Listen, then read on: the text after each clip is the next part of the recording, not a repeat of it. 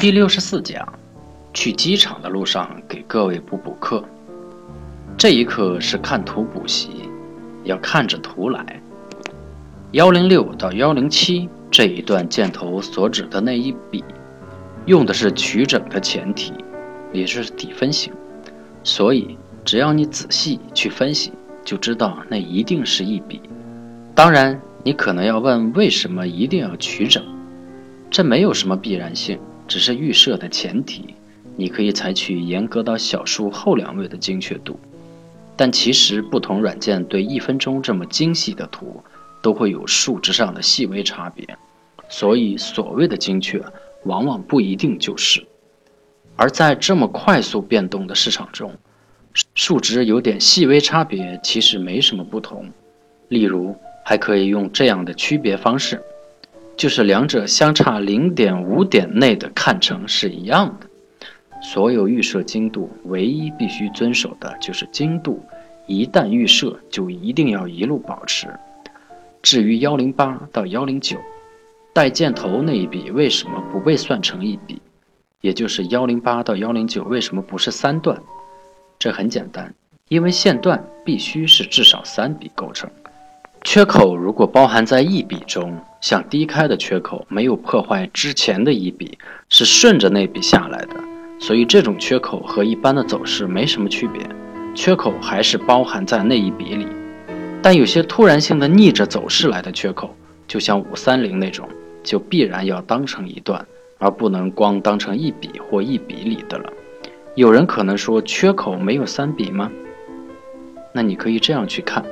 就像零等于零加零加零，缺口可以看成是三个缺口的叠加，这样就有三笔以上了。线段必须要破坏才算终结，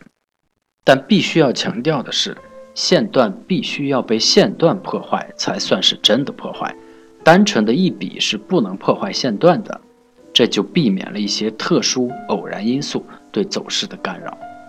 至于幺幺零到幺幺幺。红箭头那两个为什么不是最终精确定位的背驰点？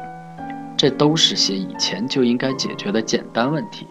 像第一个红箭头位置，第一次略微跌破幺零九那个位置，这时候把已经出现的面积和前面幺零八到幺零九的对应面积之和做比，已经十分接近了。也就是说，幺幺零到幺幺幺。刚起跌，这力度已经和前面的幺零八到幺零九差不多了，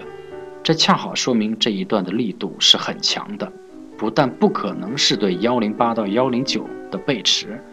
而且站在中枢震荡的角度，这种力度一定是小级别转大级别，以时间换空间或与更大力度的对比产生的背驰才能化解的。后面的这种情况。在这个实际的图形中，就是与前面幺零四到幺零五的下跌力度比，幺幺零到幺幺幺这一段相比较的是幺零四到幺零五这一段，中间的中枢震荡的中枢是幺零五到幺幺零这个，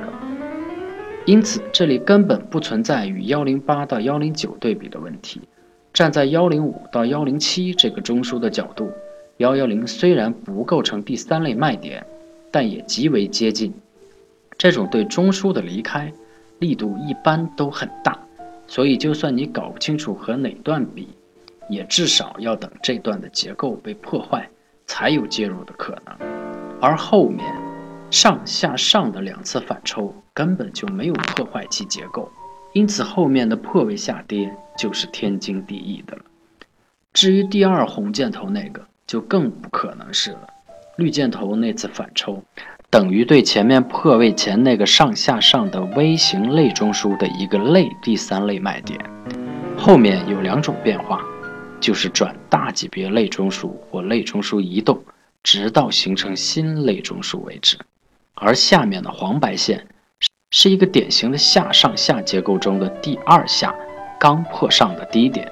这是力度最大的一下，怎么可能背驰出现？？MACD 第一个红箭头就指这大的下上下破的一下，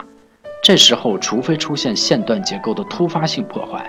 否则不可能有什么背驰出现。而后的回拉其实刚好构成一个奔走型的上下上结构，这其实也就构成另一个 V 型类中枢。这和第一个红箭头指的那个一起，刚好构成两个类中枢的下跌走势。然后后面的背驰判断就很简单了，和一般的趋势中背驰的判断一样，